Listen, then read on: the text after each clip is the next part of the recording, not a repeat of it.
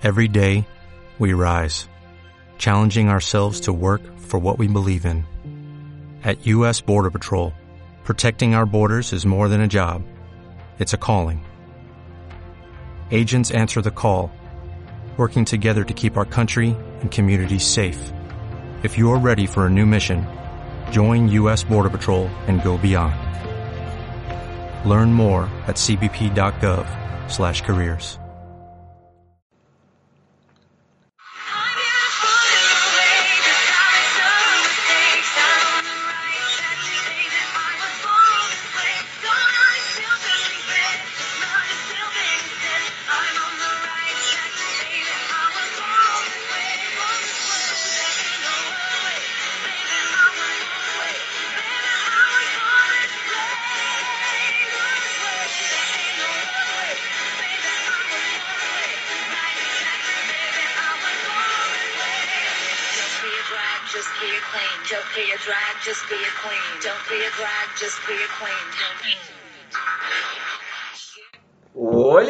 Hola preciosuras, ¿cómo están? We were born this way, babies. Y obviamente, continuando la parte 2 de, lo pod- de nuestro episodio de eh, Especial Pride, y aquí se está burlando mi amiga personal.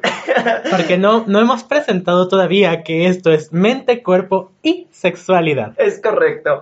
¿Cómo están, preciosuras? Pues ya saben, ¿no? La parte 2 del especial Pride de este su podcast de confianza de mente, cuerpo y sexualidad. Como siempre, acompañados o juntos está Más mi bien. amiga personal, el adorable doctor Silvion. Hola, ¿cómo están todos? ¿Cómo les está yendo del mes del Pride? Pues ahí la llevamos, ahí vamos. Ha Ahí habido mejores, vamos. ha habido peores, pero como siempre ahí estamos. Exactamente. Y bueno, aquí ya saben, su amigo y ¡mua! mandándoles un beso a todos. Y pues nada, ¿no? Acompáñenos a escuchar esta segunda parte, porque hoy les traemos como que el primer episodio les hablamos un poquito de la historia, les hablamos pues de los disturbios de Stonewall, de la parte como de Harry Milk, como que todo este activismo que llevó a que ahorita, pues ya saben, ¿no? O sea, a ti, señor amigo, este, gay, este, barbón, que no te representamos, pues bueno, gracias a los que no te representan, entre comillas, pues bueno, no, no, no te matan, ¿no? O sea, Claro. digo, sí puede pasar, pero ya es menos o... O sea, sí se espera que sea menos frecuente, ¿no? Pero bueno, hoy les vamos a hablar sobre, pues, este podcast es mente, cuerpo y sexualidad. Entonces, precisamente les vamos a hablar de algunos como puntos históricos y, obviamente, de algunos puntos de salud mental en las poblaciones LGBT. This way que- Y ella, eh, perdón, mi amiga estaba aquí Como, como, como siempre. como siempre me perdí en el hilo. Pues bueno, para empezar tenemos que recordar que desde hace un tiempo la OMS ya declaró, bueno, no solo la OMS, la organización, la, la, ¿cómo se llama? La, la, La Asociación Ah, Psiquiátrica Asociación Americana. Psiquiátrica Americana, por eso nos trabamos, pero dejamos los bloopers aquí para que ustedes se diviertan. Exactamente. La Asociación Psiquiátrica Americana ya tiene un tiempo que declaró que la homosexualidad no debe de ser tratada, es decir, tratada como un padecimiento. Sin embargo, debemos de enfocar los esfuerzos de salud mental, tanto psiquiatras como psicólogos, a la atención de este grupo. Recordemos cuándo salió de cada uno de los principales eh, bases de datos, por decirlo así, Exacto. guías, la homosexualidad y todos sus derivados de estas guías. Si mal no recuerdo, del CIE salió en... De justamente algo del CIE salió el 17 de mayo de 1990, ya la OMS declara, o, o sea, la CIE 10 ya no incluye dentro de sus categorías diagnósticas a la homosexualidad.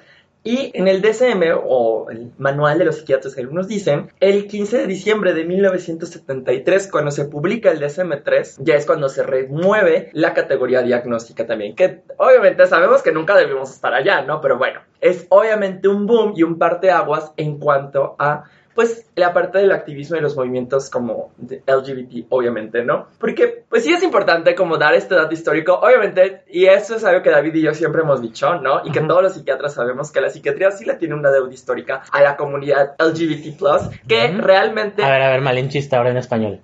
A la comunidad LGBT+, Más, LGBTTIQA, más. a LGBT+. más. Es, es que quiero que hablen español, gente, o sea, porque esta güey es bien No malinchista. soy malinchista, solo digo las palabras, no sé por qué siempre he dicho así como todas. Siempre es todo en inglés. Sí, siempre Eres un malinchista, lo peor. ¡Ah! ¿Ustedes creen que soy malinchista? Déjenme en los comentarios. Que ¿ustedes no hay comentario. Bueno, envíenme un DM si creen que soy malinchista. Bueno, sí, envíale un DM.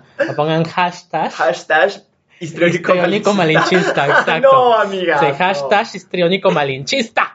Pero bueno, este, justamente algo que David y yo pues hemos como comentado y en redes lo, lo han visto, ¿no? O sea que la psiquiatría le tiene esta deuda histórica que está obviamente pagando poco a poco con la población LGBT ¿no? Porque recordemos así como brevemente algunos como puntos históricos. Antes de que Robert Spitzer trabajara en el DSM-3, la homosexualidad primero fue considerada como una, como, como parte como comportamiento sociopático y después como una perversión, ¿no? Ya después un psiquiatra llamado Charles Socarides decía que era más como una neurosis provocada por, pues ya saben, madres asfixiantes, padres ausentes, padres que no cumplían sus funciones, entonces el niño aprendía como la madre, bla, bla, bla, bla, bla, todas esas cuestiones como psicoanalíticas ahí medio. Que, ojo, ya lo dijimos, eh, porque me volteó a ver con ojos de, de odio mi amiga, Ni te estaba volteando a ver a ti. ya lo dijimos el post, el post pasado, Freud jamás, jamás dijo... Positivo y negativo con tintes morales. Exactamente. La moral llegó después. Exactamente, la moral llegó después. ¿No? Como siempre. Pero bueno, recuerden lo que decíamos en el post pasado, ¿no? O sea, con esto de los movimientos de Stonewall en 1958, este, 68, ¿no? no 58 porque en el 62 Ah, sí, así, y en el 68 70 fue cuando Y en el 70 fue cuando lo de Harvey lo de Milk. Harvey Milk. Ven Pues, que sí hay que escuchar el podcast pasado para entender. Hasta nosotros, ¿Saben amigos. qué? Pongan pausa y regresen al anterior. Exacto. Y bueno, en 1970 precisamente em, con esto de Harvey Milk, de hecho en San Francisco, una este, con- congregación, no, un movimiento, congregación grupo, suena- un, un grupo, un grupo. activista. Una LGBT, congregación religiosa Una congregación liderada re- por esta. Ay, oye, la, la, la estudiante de medicina esta. Ay, la, ¿qué le la, la, la chica. No esta. les vamos a decir su nombre porque no vamos a promocionar, ustedes Exacto, saben no de quién vamos, hablamos. ustedes saben de quién hablamos pero, y no lo vamos a mija, promocionar. abre el ojo. Sí, pero bueno, eh, entró todo un movimiento activista a la reunión que estaba teniendo en San Francisco, como, o sea, precisamente como dando esta parte del- de, de visibilidad y de que pues las personas homosexuales pues no querían recibir los tratamientos que estaban como en ese punto, porque en ese momento No era- había tantos, o sea, no había tantos medicamentos, aunque estaba el boom, ya estaba el boom de la psiquiatría. Pero vaya, para decirlo en corto, todavía las indicaciones del electroshock no estaban bien definidas. Exactamente. ¿No? O sea, el Y- electroshock era hasta para la uña enterrada.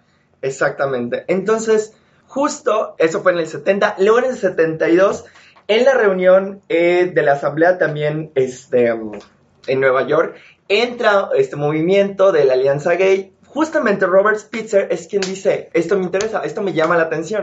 Se quedaron como muy pocos, o sea, muchos psiquiatras tenían esta como convicción de que pues sí era una enfermedad, pero había muchos que estaban en contra de eso, ¿no? Y Robert Spitzer era uno de esos que era el, el encargado del Task Force del DSM-3, este, el grupo de estudio, perdón, el grupo de, de estudio del DSM-3. Sí te he estado entendiendo más o menos.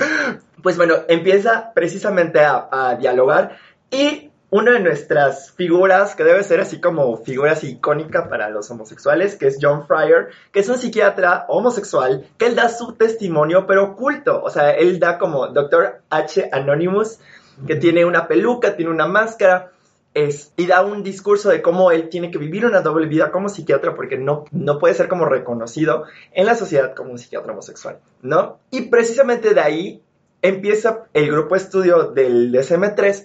David Perdón, estoy con- jugando con un collar que trae Víctor porque me llamó la atención. como, como gatito, así. Como gato. ¡Brilla! ¿No? Literal, brilla, me llamó la atención y de ahí estoy. Exactamente. En Ono- Honolulu, en Hawái. En Honolulu, Hawái. Como este. En la asamblea también de la Ronald Gold, un activista homosexual, también fue eh, invitado por Spitzer a la, al, pues sí, a la asamblea, pues que estaba, para que dar como todos los testimonios, los debates, se vieron los estudios, aquí David les va a comentar un poquito de, de, De esto un de- estudio más viejo. de Kingsley, Que recuerden, Kingsley llegó a salvarnos en alas de mariposa. exacto. Porque Kingsley no hizo sus estudios en esa época. Recordemos que antes no había internet, entonces pues los estudios se tardaban más entre ser publicados y ser conocidos. Kingsley murió en 1956, mucho antes que esto. Y Kingsley era entomólogo, o sea, ni siquiera se dedicaba a la salud mental, pero le empezó a interesar mucho la sexualidad. Así que Kingsley dijo, bueno, y todas estas cosas que dicen de que por esto alguien es gay y por esto alguien es hetero, ¿será cierto? Y dijo, bueno, ¿y por qué no hacemos un estudio? Y dijo en 1948 que iba a ser el comportamiento sexual en el hombre. Con ayuda de varios amigos, que él tenía bastantes amigos psicólogos, psiquiatras, psicoanalistas, juntó un grupo muy grande de hombres heterosexuales y homosexuales. De hecho, se comenta que la N, bueno, los que saben qué es eso, los que no les digo, la población que utilizó es de las más grandes en muchos estudios que existen aún en la actualidad. Él usó una N muy grande y se puso a poner factores que encontrabas en la vida, ¿no? Que la madre dominante, el padre ausente, violación, etcétera, etcétera. Y al final, Kingsley llegó a la siguiente conclusión. Nada, nada de eso determina que alguien sea o no sea homosexual. Todos esos factores que se creían que el psicoanálisis postfreudiano empezó a mantener de es que porque la madre es dominante, el padre es ausente, que el fenómeno de castración, pues no, no pasaban esos fenómenos. El único fenómeno que Kingsley sí encontró que es como un factor, pero no es determinante, simplemente es constante, hay una gran diferencia Exacto. es que los niños homosexuales, o que van a ser adultos homosexuales, porque los niños no tienen orientación sexual, la van desarrollando como todos la desarrollamos. Este, es que no les importa el género de los juegos. Ajá. A los niños y niñas homosexuales no les importa el género del juego. Simplemente juegan como cualquier otro niño. Es decir, este punto no les llama la atención. Pueden jugar con muñecas, pueden jugar con carritos y les da exactamente lo mismo. Es lo único que Kingsley encontró. Posteriormente a él, muchos estudiosos fueron haciendo como muchos más. Ajá, y justamente en, en esta asamblea del- de, Honolulu, Ronald eh, Gold invita a Spitzer a una como club secreto, do- donde eran muchos psiquiatras homosexuales que llevaban esta precisamente doble vida y, o sea, Spitzer se encargó de escuchar testimonios, de escuchar pacientes. Este eh, estudio de Kingsley ya estaba como publicado. Ya Precisamente estaba haciendo ruido, porque eso es, Es- lo que hicieron los estudios Kingsley. ¿Sí? El del 48 con hombres y el del 53 con mujeres, lo que trajeron fue ruidos. Ruido. Porque hay un dato muy importante. Les voy a leer unos datos del estudio Kingsley, que son muy importantes, que trajeron muchísimo ruido al tema. Que fue que 37% de los hombres experimentaban alguna vez un orgasmo homosexual en la adolescencia. 13% sintieron deseos homosexuales sin llegar a un contacto físico. 25% tuvieron experiencias homosexuales entre los 16 y 55 años, no incidentales ni obligadas. Y en las mujeres, pues es más o menos un 13% de mujeres habían experimentado algún orgasmo, bla, bla, bla. justamente esto pues llevó a la pauta de decir, bueno, creo que estamos equivocados, no tenemos datos duros para el poder decir o poder dar una categoría, ¿no?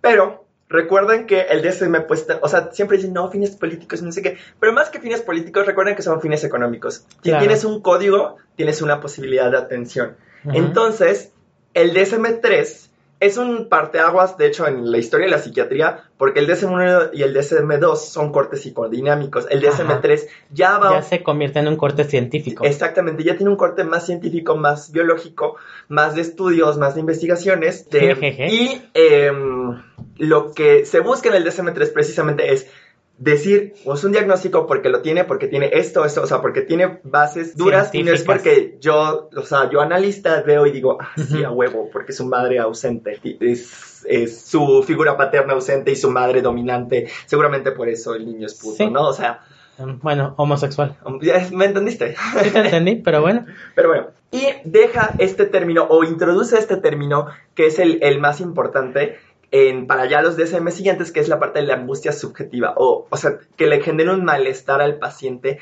Que es algo muy similar a lo que decía Freud en Carta a una Madre Americana. Lo que te causa es angustia. Y esto nos lleva justamente al siguiente tema. Una vez que se sacó totalmente del tema del DSM, de los DSM y del CIE a la homosexualidad, se quedó pensando, bueno, ¿la homosexualidad es algo positivo o negativo a tu salud mental? Exacto. ¿Sí? ¿Por qué sería algo negativo a tu salud mental? Simple, y es un fenómeno llamado el estresor de la minoría.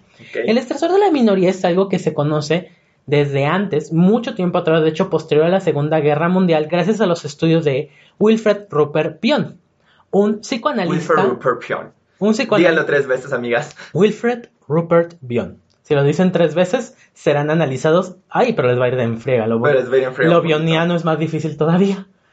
Bion es de esos psicoanalistas que trabajó mucho, publicó mucho y tuvo la suerte de ser analizado por nadie más y nadie menos que Melanie Klein. O sea, no era ningún inventado, era un kleiniano de hecho propiamente. Y él creó las bases de lo que hoy conocemos como la terapia grupal. Nice. Cuando él creó la terapia grupal, habló de varias dinámicas y habló de una en particular, que es el chivo expiatorio, al cual yo le voy a echar la culpa de todo lo que pasa en las dinámicas grupales. Bion hablaba de que existen grupos, subgrupos, grupos grandes y grupos más pequeños, de manera que la sociedad esencialmente es un grupo grande. Dentro del grupo grande tienen que existir chivos expiatorios Exacto. y los chivos expiatorios van a recibir todos los ataques del grupo.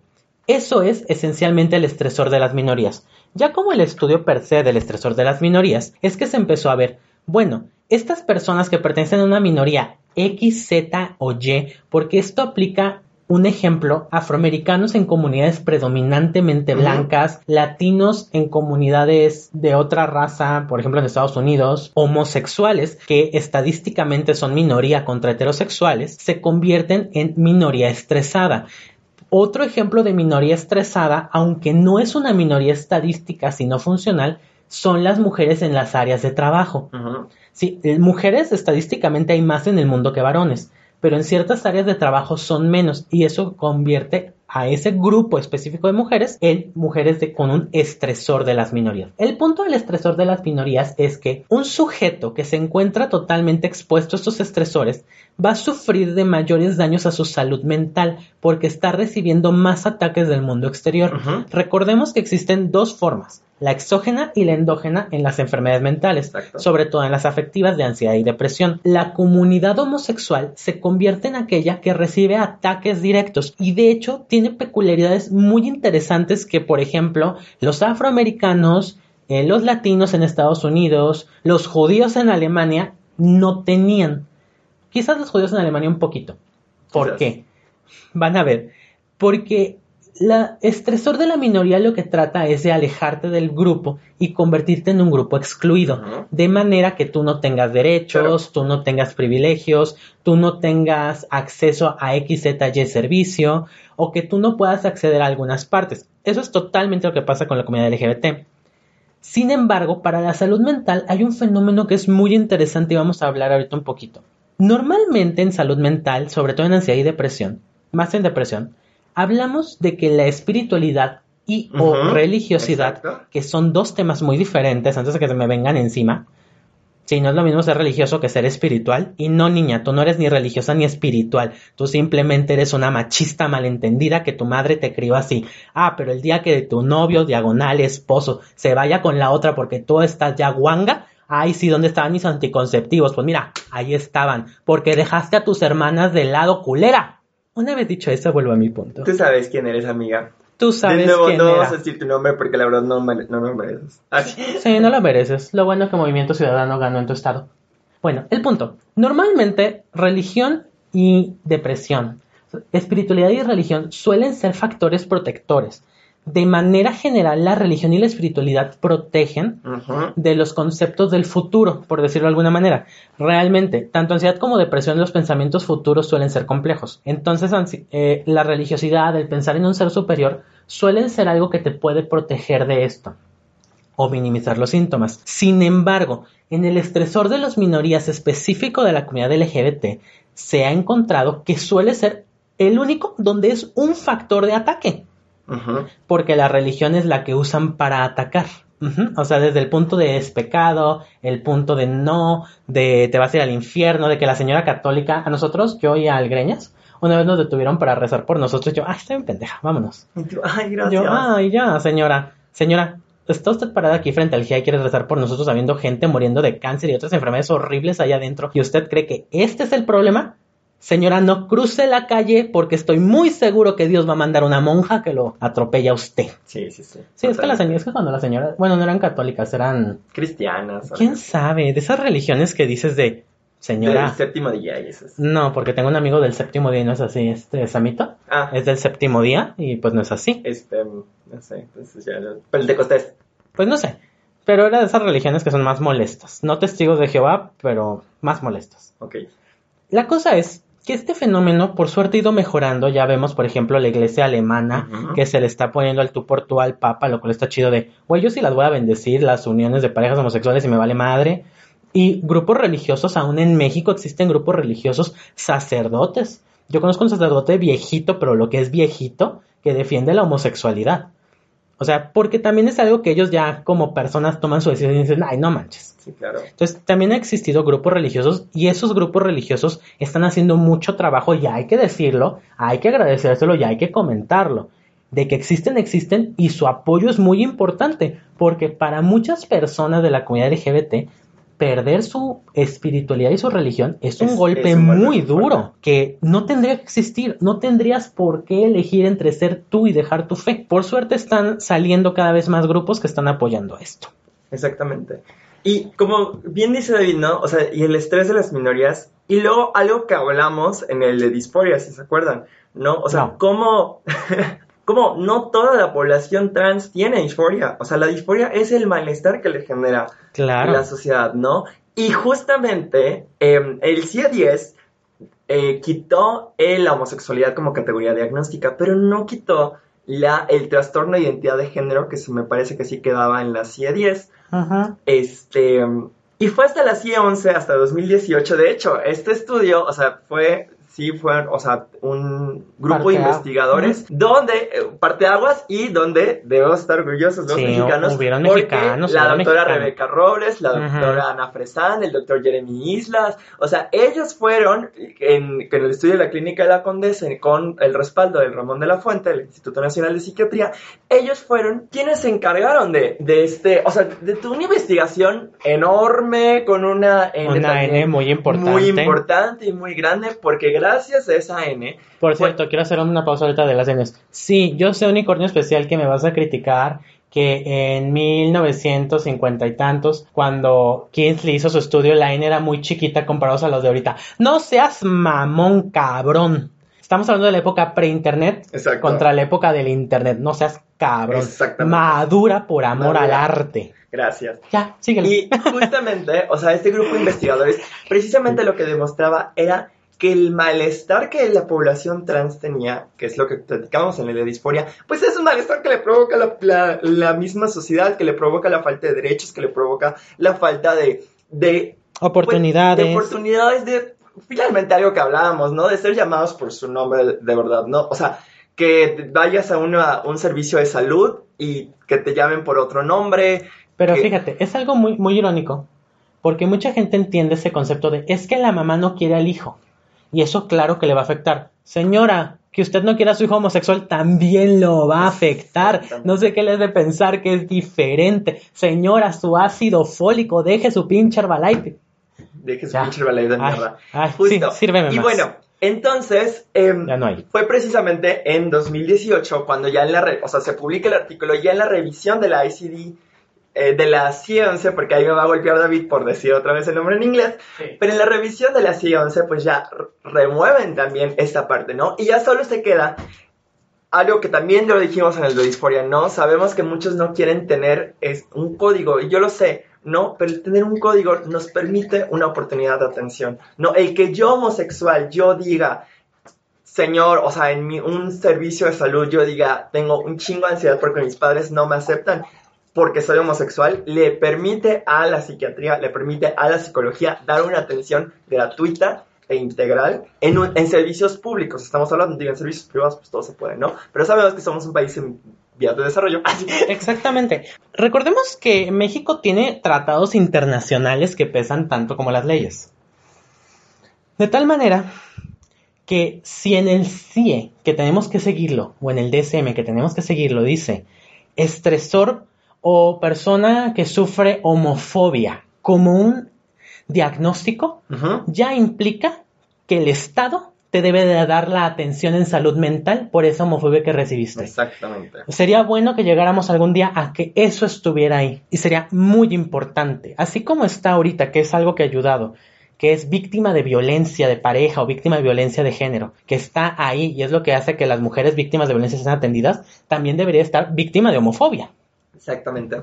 O, de por transfobia o o de bueno, con LGBT-fobia o por moti- o por motivos de género u orientación sexual. Exactamente. O sea, discriminación por, por discriminación. motivos de género o Ujú. orientación sexual. O sea, eso podría ser un, un código Z, los famosos códigos Z que los famosos amo. códigos Z. Lo- que yo- Atropellado por un yo- tractor. Picotazo de gallo. Sí están, Lesión gente. porque- Sí están, Sí. Lesión por picotazo de gallo. Lesión por nave espacial despegando. Güey, ¿quién se habrá alguna vez lesionado por una nave si espacial? existe es porque alguien alguna vez Y ha pasado las suficientes veces como para hacer algo. Es- Ya ha pasado las suficientes veces. Pero aparentemente, de- eh, malestar por discriminación por género u orientación sexual no ha pasado suficientes veces. No ha pasado lo suficiente para que está, pero debería estar como un código Z. Pero bueno, irre- independientemente de eso, ¿no? Y algo muy importante, ¿no? O sea, eh, ya ahorita, todos sabemos, o sea, 2021, si alguien en algún momento dice, no, esto es como, es una desviación y es que no has conocido una buena chica o un buen chico porque X, Y, Z, güey, o sea, Señora católica, usted tiene cinco hijos de cinco hombres diferentes. No ha conocido a un buen hombre. exactamente. Señora, no ha conocido a un buen hombre y me quiere venir a decir, Y me quiere venir a decir a decir mí, que no has conocido a la correcta. Ay, señora, usted ya lleva en la práctica lo suficiente para llamarse perdedora, no manche. es- O sea, hasta el Cruz Azul ganó más rápido. Exactamente. Y justo, bueno, ya hablamos de 2018 y nada más previo a esto, algo que tenemos que tocar es la parte de las, las ECOSIC, porque está mal llamado terapias de reconversión, porque una terapia busca un objetivo terapéutico, un objetivo curativo. Pero antes de hablar de las ECOSIC, tenemos que hablar de la realidad de la salud mental de Claro. la población LGBT, porque aquí es donde se divide, ¿no? Ya les habíamos dicho al principio que lo que nos dice la Asociación Psiquiátrica Americana es divídelo eh, en, o sea, atiende la homofobia, no la homosexualidad. Eso lo dijimos en el post pasado, ¿no? Sí, y ahorita empezamos con eso. Entonces, es como muy importante empezar a aclararlo. Diversos autores, tales como Bieber, no ese. No, Y- no, no, baby, baby, baby. Ay, si yo wow. canto malo, pero si vas tú ahí, todo bien. Baby, baby, ah. ¿Listo? Listo, perdón. Bueno, cuando todo esto comenzó, iniciaron buscando definiciones operacionales de la misma definición de homosexualidad. Este último la limitó a la siguiente frase, ¿eh? muy interesante. Es homosexual quien en la vida adulta tiene reiteradamente relaciones sexuales abiertas con un miembro o miembros del mismo sexo. Una defi- definición que si sí se aproxima a definir una conducta, no designa ni delimita de manera adecuada el universo al cual trataba de referirse, ya que las conductas sexuales pueden tener varias explicaciones plausi- plausibles, perdón, además de una inclinación homosexual, como se presenta en las cárceles y en esos sujetos que cuentan con un pobre control de impulsos, incluso pudiéndose tratar de sexos servidores, lo que llamamos como HSH.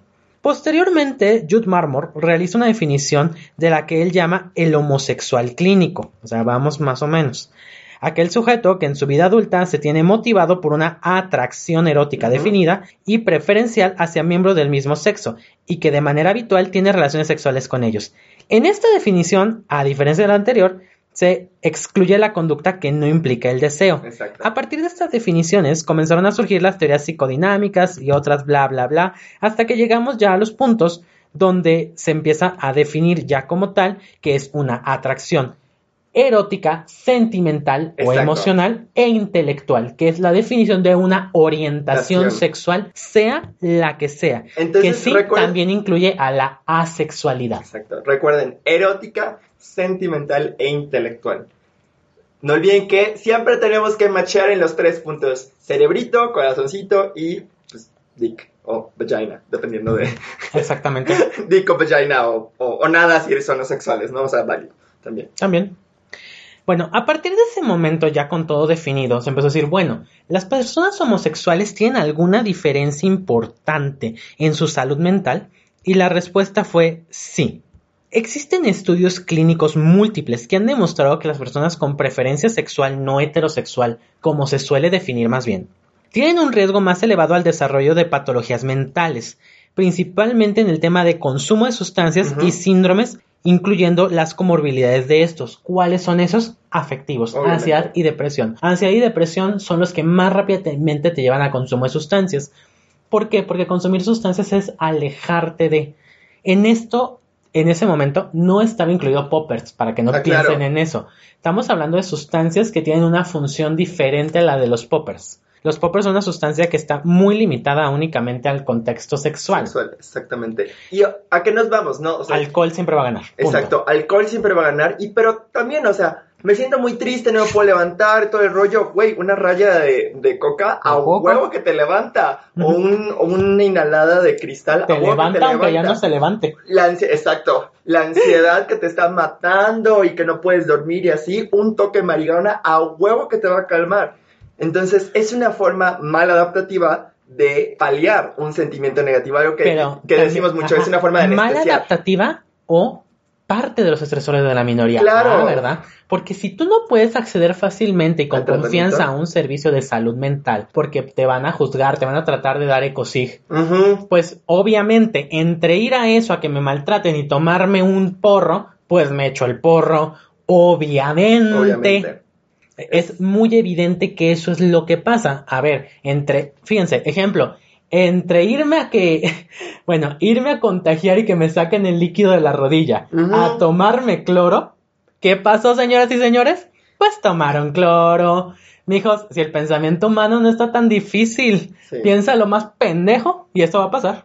Sí, porque los seres humanos somos pendejos, somos pendejos. Nosotros cuidamos a nuestros pendejos, los, los, los cuidamos, les hacemos grupos en Facebook, los hacemos presidentes, como diría Sofía Niño Rivera, Y peor aún, votamos. vo- y volvemos a votar Y por ellos. peor aún, les decimos influencer.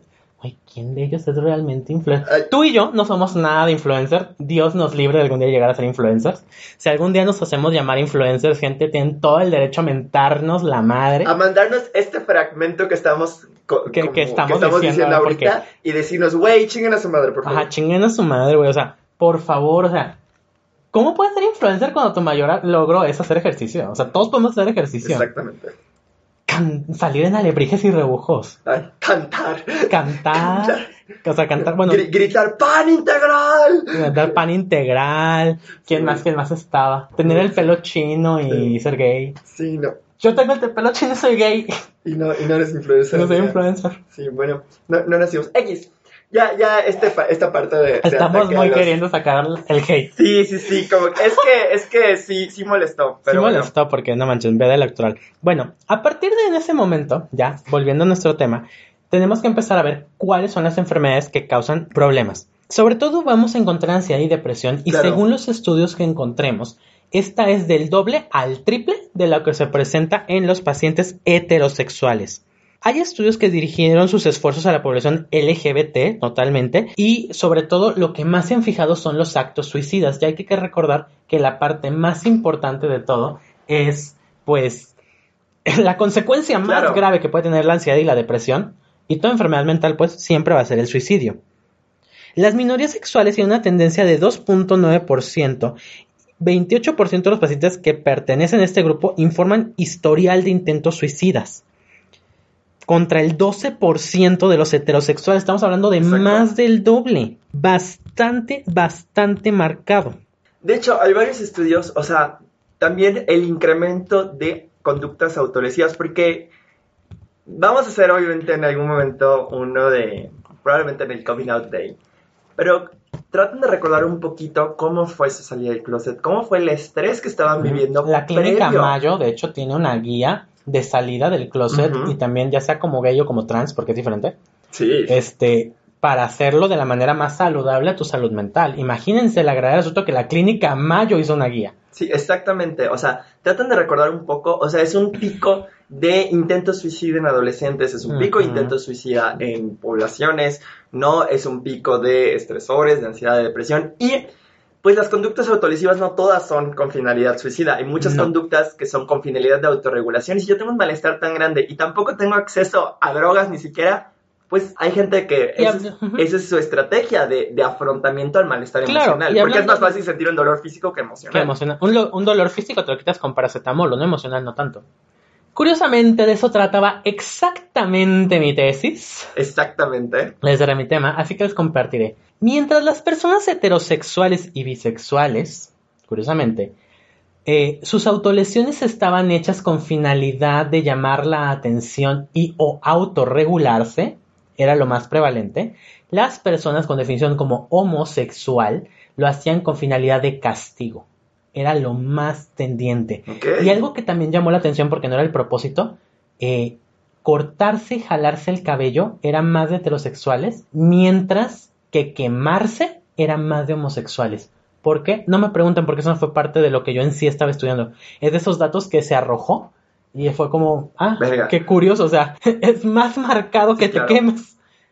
Yo nunca me he quemado, no sé tú. Sí, no, tampoco. O sea, sí me he quemado haciendo y diciendo. O sea, me, me, me- pero- ah, bueno, yo, yo, sí, yo me he quedado, me he quemado por pendejo una y mil veces, así como que, ay, güey, puta, la sartén estaba prendida. Ah, Y, o sea, con el cerillo y con el encendedor, así como que, ah, chingada Pero madre. no proactivamente. pero no, pero bueno, según yo nunca me he quemado proactivamente.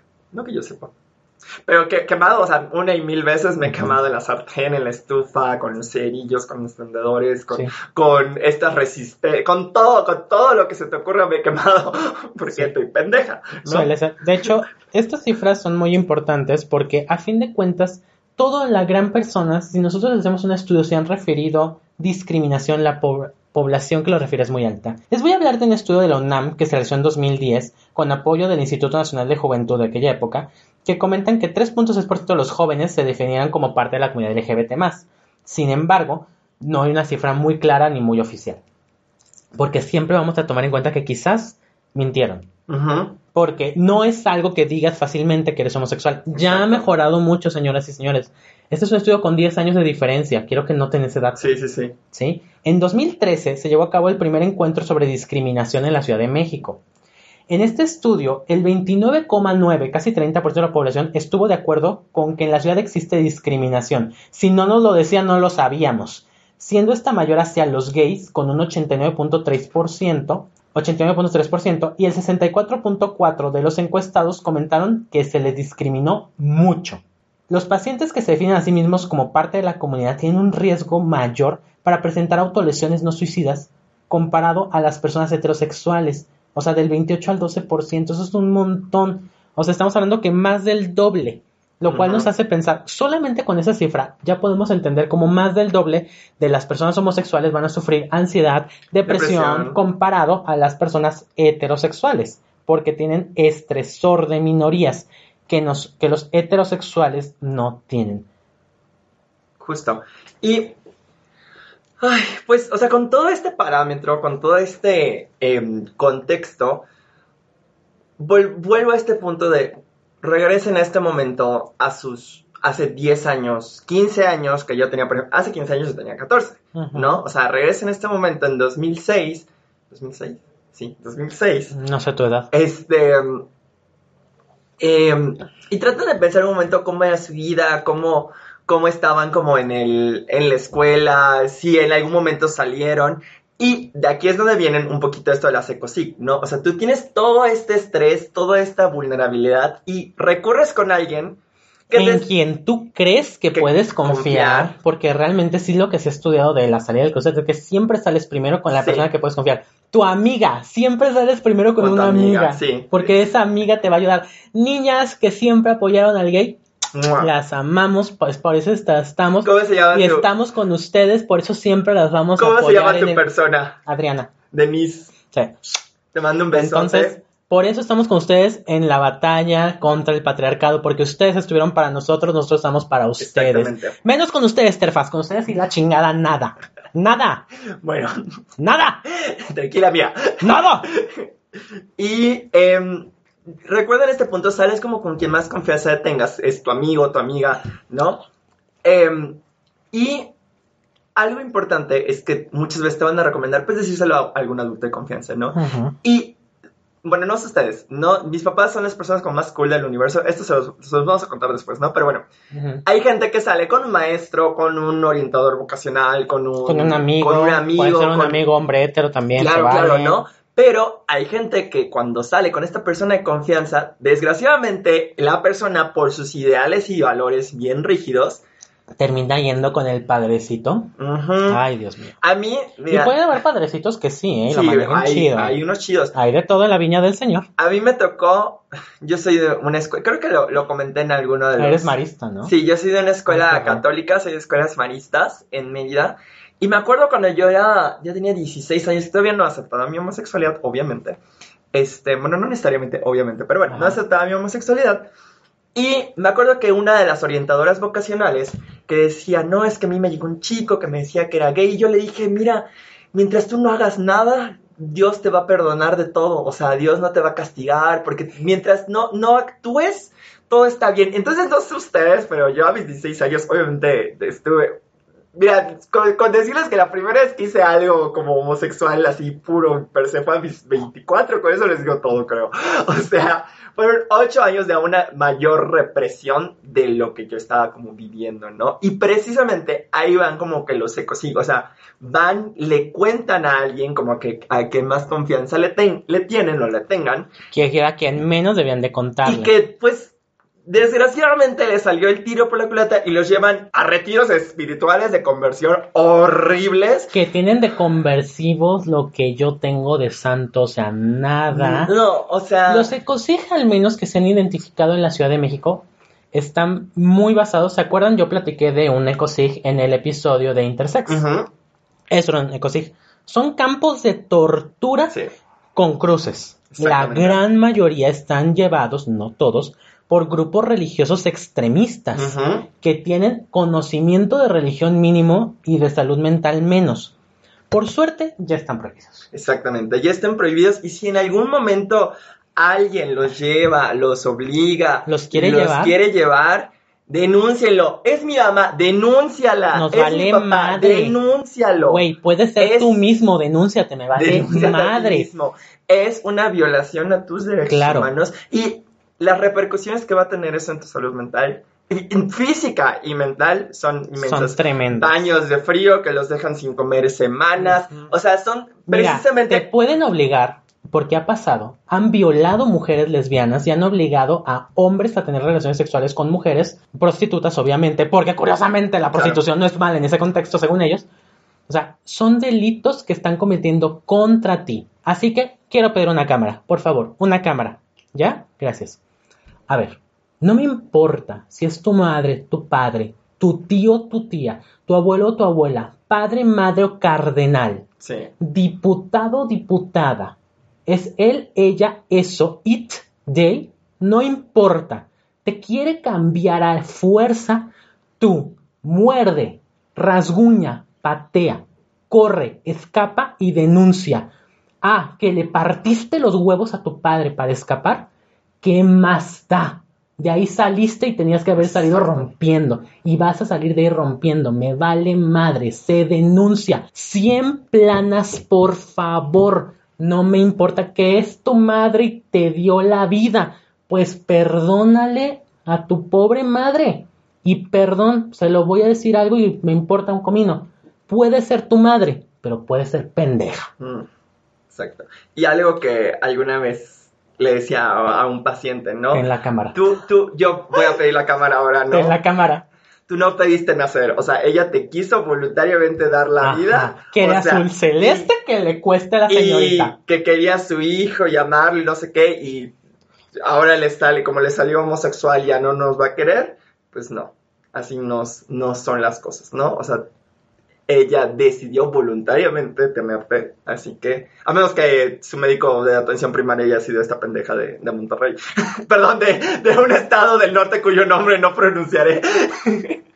Pero bueno, entonces, o sea, recuerden que los ecosic ya están prohibidos, o sea, la Asociación Psiquiátrica y Psicológica Americanas, o sea, de hecho ya se cambió el nombre de terapias eh, de reconversión, precisamente porque no hay nada que curar. ¿no? Y esa es la declaración oficial de la Asociación Psiquiátrica y Psicológica Sí, Americana. los- no hay nada ver, que ajá. curar. Si la Asociación Psiquiátrica Americana, Psicología Americana dijeron no, ¿por qué chingados van y le creen al padrecito? El padre es al alma, no al sexo. Exacto. El padre le vale madre tu vida sexual, no debería de importarle. Por eso, señora, en vez de andar haciendo sus grupos para ver con quién coge su hijo, por favor vaya a hacer sus grupos para ver con quién coge el padre, que ese sí firmó celibato, Exactamente. su hijo no. Y también algo muy importante, ¿no? O sea, estos grupos, o sea, Ya la. Asociación. Psiquiátrica y Psicológica, no vayan con coaches. Ellos también Ajá. saben de salud mental.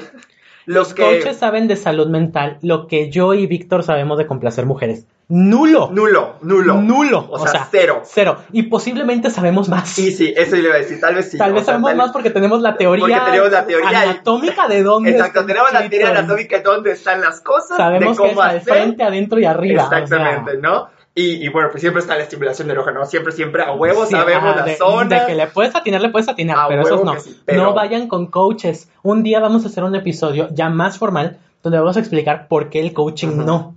Exactamente. Pero bueno, Ay, mientras no, tanto, mientras tanto, no vayan, y menos por un problema de la parte como de, de sexualidad. Ajá, Ahorita, Mándenme mensajes si necesitan. exacto. Los que me conocen bien saben que yo contesto los mensajes casi así, sin pedo. Si no necesitas consulta ni te la voy a ofrecer, ¿no crees? Resolver dudas es más fácil. Exacto. Y justamente lo que dice David, habemos muchos profesionales de salud mental Ujú. capacitados, entrenados, que sabemos manejar el estrés de las Que minorías. nos dedicamos a esa que área. nos dedicamos a ese tipo de manejos. Ajá. No, o sea, nosotros no es como que. O sea, piensa esto, Víctor, independientemente que no se dedique al área, no te va a tratar mal por eso. Yo me dedico al área, no te voy a tratar mal por eso. O sea, muchos no lo van a hacer. Desestigmaticemos también a la salud mental en esta área. Estamos cambiando. De que hay mucho pendejo. Ah, pues como en todo, en toda la viña del Señor hay mucho pendejo. Y si van con un pendejo que les dice que por su orientación están mal, por su identidad de género, por lo que sea, pues huyan. Ahí les van varios mitos que se pueden escuchar. Uno, por ser homosexual no puedes tener una relación de pareja estable. Mienten con todos los dientes. Estudios demostraron que las relaciones lésbicas son más estables que las heterosexuales. Exactamente. Heterosexuales y homosexuales estamos gays, estamos exactamente igual de Igual. jodidos. Pero lesbianas Gracias. ganaron. Sí. Aplausos. Es amigas. Dos, por ser homosexual, por ende, tienes un trastorno de personalidad. No, ni madre. no, ni madre. Si te están chingue y chingue y chingue y chingue, claro que vas a estar mal. ¿Me escuchaste, médico de base? Exactamente. Tu residente no está mal, lo estás chingando demasiado. Obviamente. Y no, y no. Decirle a alguien estudia no es chingarlo. Ay, mijo, te adoré tu comentario, por eso te ignoré. Sí. Y, Te vi, te ignoré. y algo importante, ¿no? De- de- decirle a alguien que pase visita con piedras es, es algo. Eso es, es tortura medieval, amigos. No es un castigo académico. Ay, sí. no, no es una corrección académica ni va a mejorar su calidad de médico. Y peor tantito, médico o médica, en serio. Te lo voy a decir con las mejores palabras que puedo. Ese tipo de castigos tortuosos solamente dicen, mírenme, soy una prueba de Freud de que no tengo mucha confianza en el tamaño de mi pene. Eso es lo único que te convierte. Amiga, rompe el pacto. No tienes ningún conflicto con la castración. No te trates de comportar como que sí lo tienes, por favor. Gracias, amiga. Gracias. Pues Y- nada, ¿no? Eh, yo creo que eso sería como una buena forma de darle como un closure. O sea, a ver, yo creo que en lo que tratamos de hacer en estos especiales del Pride Edition Ajá. de mente, cuerpo Fue- y sexualidad, fue dar mucha información en corto tiempo, porque sí nos tardamos, o sea, sí nos tardamos más en resumirlo, aunque ya estaba resumido. aunque ya estaba parte, resumido, en en revisarlo. revisarlo, darles como los contextos más claros que pudimos para volver a dar una conclusión en corto. Tu orientación sexual, tu identidad de género no son una enfermedad y que nadie te diga lo contrario. y que nadie te diga lo contrario. Y si alguien te llega a decir lo contrario, avísanos, Ajá. avísale, Cuéntale, cuéntale que más confianza le tengas y ojo, mucho, Mucho ojo, ¿eh? cambia de profesional de salud mental. Habemos Sí. muchos. No tienes que casarte con un profesional de salud mental que porque es muy bueno. El mejor profesional de salud mental es el que es bueno para, Para ti, ti. no el que te recomendaron. Exactamente. El que a ti te dé comodidad. Eso es lo más importante. La salud mental y, el, y nosotros lo sabemos como clínicos que eh, tenemos, o sea, es al, al paciente lo que lo acomoda, es como un traje. Si mi forma o mi metodología o mi personalidad no se acomoda al paciente, Pues no se acomodó No y punto. no se acomoda y punto y no está mal referirlo. Y si tú te sientes que no te acomodaste la personalidad de tu... de- de tu- Refiérelo. de- este, le comentas y pues ya sea uno, la, la, la primera pauta que te enseñan es, ok, ¿qué fue lo que te incomodó para tratar de modificarlo? Y si no, pues Lo créanlo, créanlo, otro de tus compañeros. que es parte de aprendizaje para nosotros y lo Sí, referimos con un claro. compañero. No, no todo se puede en la vida, no- Exactamente. a fuerza ni los zapatos. Bueno, pues con esto habríamos terminado el episodio 2 del especial Especial. del Pride de mente, cuerpo y sexualidad. Pero tenemos un anuncio. Tenemos un anuncio muy importante, amigos. Em, espero que este episodio lo escuchen pues en estos días de, de que se sube, ¿no? Eh, los esperamos el día lunes 28 a las 9 de la noche De todas formas lo van a ver en las redes anunciado, pero pues vamos a hacer un live edition pues para platicar un ratito, tomarnos un drinkcito, un vinito, ¿no? Bueno, una cerveza, un gin, un... lo que ustedes quieran, ¿no? O sea, el chiste es beber juntos porque pues el, el Pride va a ser virtual, pero pues como decíamos el año pasado, ¿no? O sea, nos podrán quitar la marcha, pero jamás nos van a quitar el orgullo de ser quien somos y de poder celebrar quiénes somos. Entonces, pues los esperamos, vamos a hacer como un pequeño live en Instagram. Em, tal vez hagamos un espacio en Twitter después, no lo sabemos.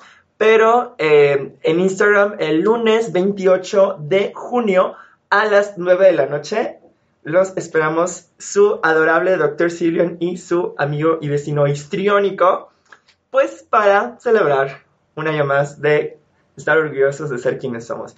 Y ojo, a todos aquellos que nos puedan estar escuchando y que, digo, todavía no, no es el coming out day o it gets better o así, pero tranquilos, les prometemos que it gets better todo su tiempo.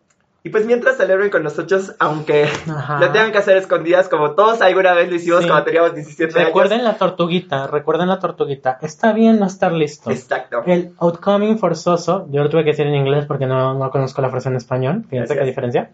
Este es violencia. Exacto. Ustedes disfruten de su Pride a su manera y en su estado. Sean felices, vivan bien, que Madonna los bendiga. Que Madonna, que Michelle, Diosito me tenga en su santa gloria, que Michelle los cuide siempre. Y pues nada, ¿no? Yo, su amigo y vecino histriónico, ¡mua! les mando un besote, enormes preciosuras. Saben que los amo y recuerden, no dejen que nadie les diga que lo que ustedes tienen es una enfermedad o algún tipo de trastorno, ¿vale? Y con eso nos despedimos de esto que es su podcast de confianza, mente, Mente, cuerpo y sexualidad. Nos ¡Mua! vidriamos. Nos Bye. vemos. Bye.